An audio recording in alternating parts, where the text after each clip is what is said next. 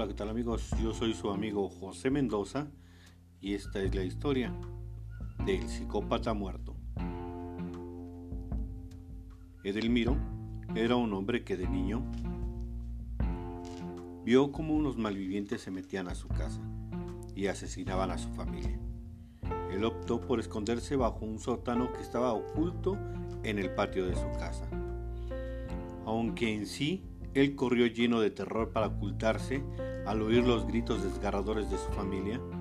Salió cuando todo estaba en silencio. A la entrada de su casa, vio, literal, los cuerpos de sus padres y hermanos, totalmente destrozados, ya que estos tipos usaron cuchillos y martillos para acabar con su vida.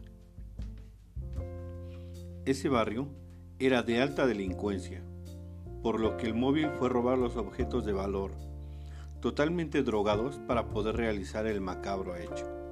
Edelmiro no lloró, se agachó y vio los charcos de sangre. Tenía unos 13 años entonces. Optó por huir del lugar y se fue lejos de ahí. El crimen fue nota roja durante mucho tiempo. El chico vivía como podía. Una noche, entró en una casa abandonada para quedarse ahí. Cada noche soñaba con las imágenes de su familia asesinada. Se juntó con una banda de asaltantes que le enseñaron a disparar y a usar cuchillos. Su odio, guardado, lo llevó a aprender rápido. Así fue creciendo y con ese rincón más y más grande, por ironía del destino en uno de tantos robos, se topó con los asesinos de su familia.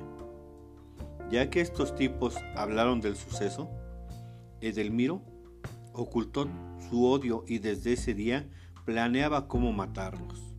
Lo planeó cuidadosamente. Con algo de dinero que tenía, alquiló una casa vieja y muy derruida, lejos de zonas urbadas. Ahí, poco a poco fue comprando cuchillos, pistolas y demás instrumentos para su macabra venganza.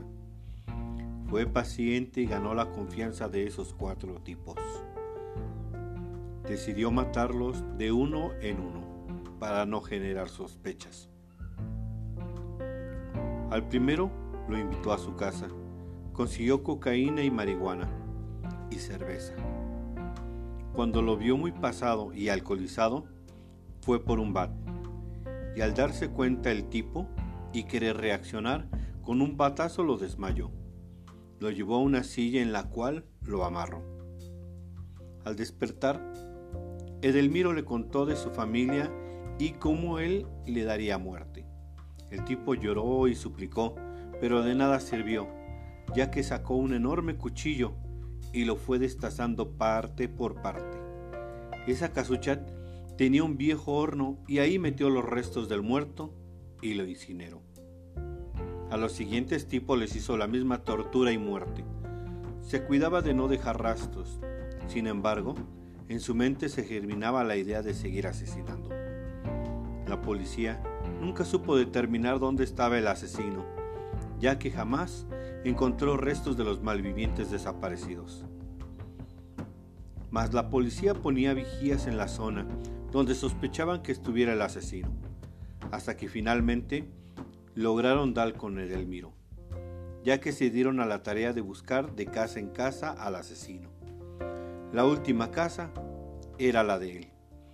Pusieron un policía como señuelo y al morder la trampa lo siguieron. Al darse cuenta que no tenía opción, se reció gasolina sobre su cuerpo y prendió fuego. La policía nada pudo hacer. Fue un suceso que marcó mucho esa zona. Más, cada noche se veía del Miro deambular con su cuerpo quemado y ser ese psicópata muerto que no descansaría en paz. Escrito por Héctor Nila Dorantes.